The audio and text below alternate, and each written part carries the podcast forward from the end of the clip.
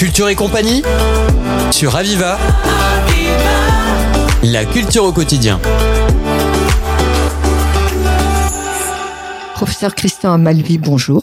Bonjour. Nous sommes ravis de vous accueillir dans nos studios de Radio Aviva. Nous accueillons le nouvel académicien de Montpellier, puisque vous avez été donc reçu au sein de l'Académie des sciences et des lettres, euh, je crois très récemment à Montpellier. Donc c'est un honneur et félicitations.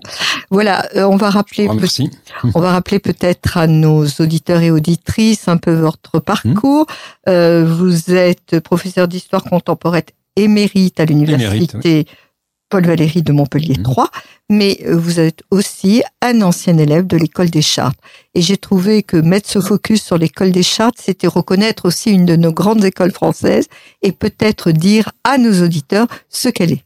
Oui, je vous remercie de, de le signaler. Effectivement, l'école des chartes, c'est une école professionnelle et qui porte sur, euh, disons, je veux dire, le patrimoine au sens le plus large du terme. C'est-à-dire que bon, depuis sa création, elle a été créée en 1821, mais en fait, elle est devenue effectivement une école de formation professionnelle pour le patrimoine qu'à partir des années 1840 sous la monarchie de Juillet.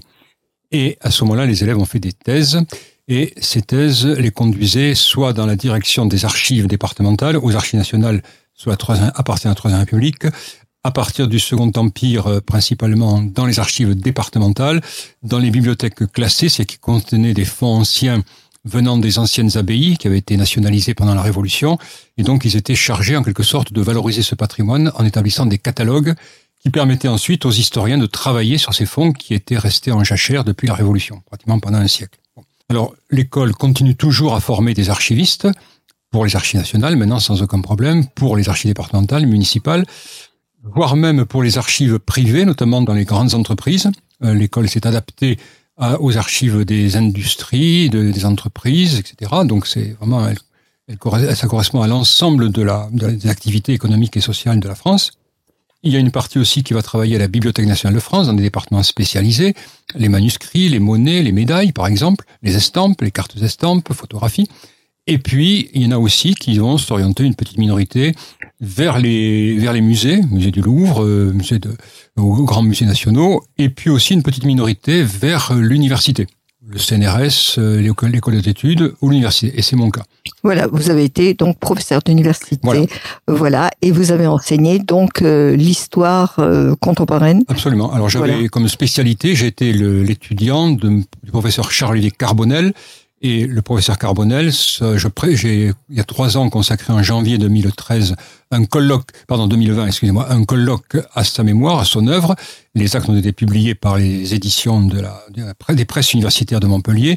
Et le euh, 23 février, dans la salle Pétrarque, donc qui dépend, qui va dans le cadre des activités, des conférences de l'Institut Maïmonide, je présenterai avec mes amis Carole Yancou, Gérard Dédéian, Dominique Portet, les actes de ce colloque. Donc, ceux qui veulent savoir qui était Charlie Carbonel, qui a été mon maître, mon ami, mon formateur en quelque sorte, et, bien, et mon introducteur à l'université, peuvent venir, sont invités cordialement à la salle Pétrarque le 23 février à euh, 17h30, à 18h30. Voilà. Voilà. Mais avant le 23 février, nous avons une autre date qui est très importante. D'abord, la première qui vous concerne, c'est le 6 février, Voilà. où vous allez prononcer donc une conférence donc, dans le cadre de l'Académie des sciences euh, et des lettres de Montpellier, Voilà. euh, à la salle Rabelais, à Mhm. 17h30. C'est une Voilà. séance publique et ouverte, dont le thème sera donc les héros de l'histoire de France. C'est ça. C'est bien ça, euh, les codes actuels, les évolutions de leur popularité. Voilà. Alors, on ne va rien dévoiler de cette Non, conférence parce qu'il faut que le public la découvre. Bien sûr. Euh, simplement, quel sera votre fil rouge durant cette soirée-là? Mon fil rouge, il y a- trois, trois thèmes que j'ai développés. D'abord, l'évolution des héros. On est parti dans les années 80 encore à une exaltation, une célébration des héros qui est euh, qui a accompagné par exemple euh, le, le mythe de Napoléon, puisqu'à partir de, de 1998, campagne d'Égypte, et même 1996, campagne d'Italie, jusqu'en 2021, ça a été une succession d'années napoléoniennes. Bon, jusqu'en 2021, puisque cette année, c'était le, enfin, il y a, il y a deux ans, c'était le bicentenaire de sa mort. Donc, on a accompagné avec des, des polémiques. Vous le savez, en 2004, refus, euh, à- en 2005, au moment de- d'Austerlitz, on a fait des polémiques pour ne pas célébrer Austerlitz, pour ne pas célébrer le sacre, etc. Bon. Donc ça, c'est le premier point, c'est l'évolution. Aujourd'hui, on conteste ces héros. Leurs statuts sont souvent abattus, vous le savez, donc il y a une évolution de ce point de vue-là. Bon. deuxième thème, c'est euh, les héros, c'est le, le, cercle des héros s'élargit largement. Et personne ne s'en plaindra, les femmes désormais occupent, que ce soit au Panthéon ou que ce soit dans l'historiographie, une place de plus en plus considérable, et je suis le premier à m'en réjouir. L'exemple, ben, c'est bien sûr Simone Veil qui a été panthéonisée en 2018, vous le savez. Bon. Et puis le troisième thème que je développerai, j'y tiens beaucoup, c'est montrer qu'à côté des héros attendus, bon, Napoléon, c'est évident qu'on peut l'aimer ou ne pas l'aimer, c'est un héros. Bon, le général de Gaulle, pareil. Simone Veil est devenue, a atteint un, un stade d'héroïsme parce qu'elle a fait euh, à la fois ce qu'elle a vécu de terrible à Auschwitz et en même temps ce qu'elle a apporté dans la vie sociale, bon, quand elle était députée, ministre, etc. Mais je voudrais mettre l'accent sur aussi des héros auxquels on ne pense pas a priori, c'est-à-dire des gens de petits rangs qui, semble-t-il, n'ont pas la dimension évidemment de ceux dont j'ai parlé mais qui, par leur comportement, notamment pendant la Seconde Guerre mondiale, eh bien, sont à mes yeux, et je ne suis pas le seul, devenus des héros. Je prends un exemple, tout simplement, de Montpellier. Euh, Suzanne euh, Babut. Bon.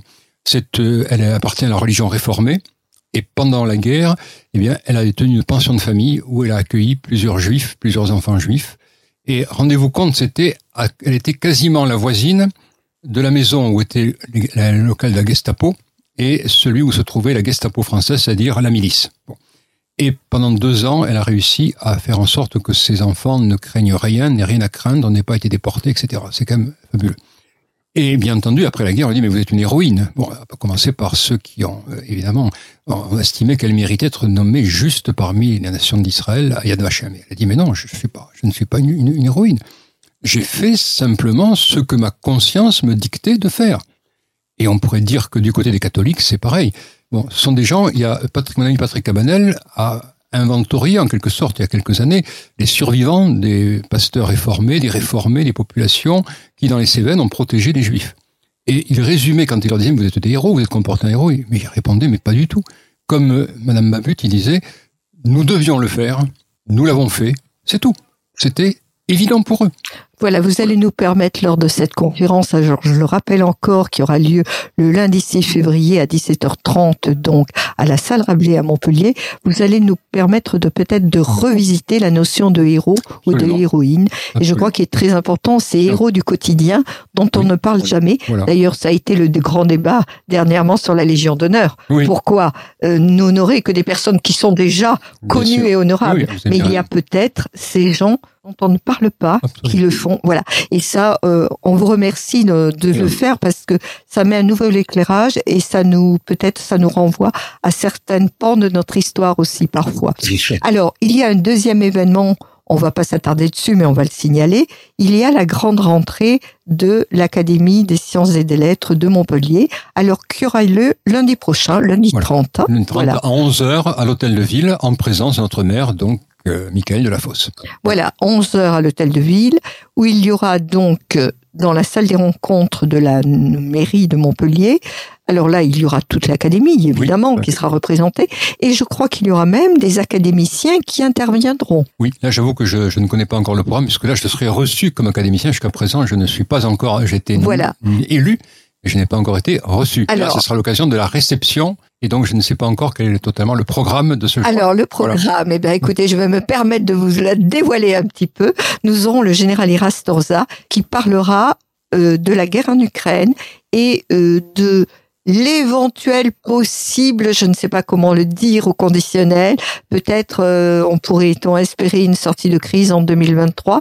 Il aura la réponse ou pas, ou il proposera certaines solutions, mais je sais qu'il y aura un propos de sa part durant euh, cette cérémonie du donc lundi 30 janvier à 11h à l'hôtel de ville de Montpellier et on invite euh, nos auditeurs et auditrices à venir nombreux, Absolument. parce que je crois que c'est tout un honneur pour la ville de Montpellier d'avoir une telle académie en ses rangs. Et le général est un grand professionnel et on peut toujours vivre d'espérance, la petite espérance dont parlait Charles Péguy. Voilà, ben nous allons terminer peut-être cette interview sur le mot espérance. espérance oui. Professeur, un très grand merci d'être venu jusqu'à nous et encore toutes nos félicitations pour cette réception dans le sein de l'Académie. Je vous remercie et c'est moi qui vous remercie de m'avoir invité.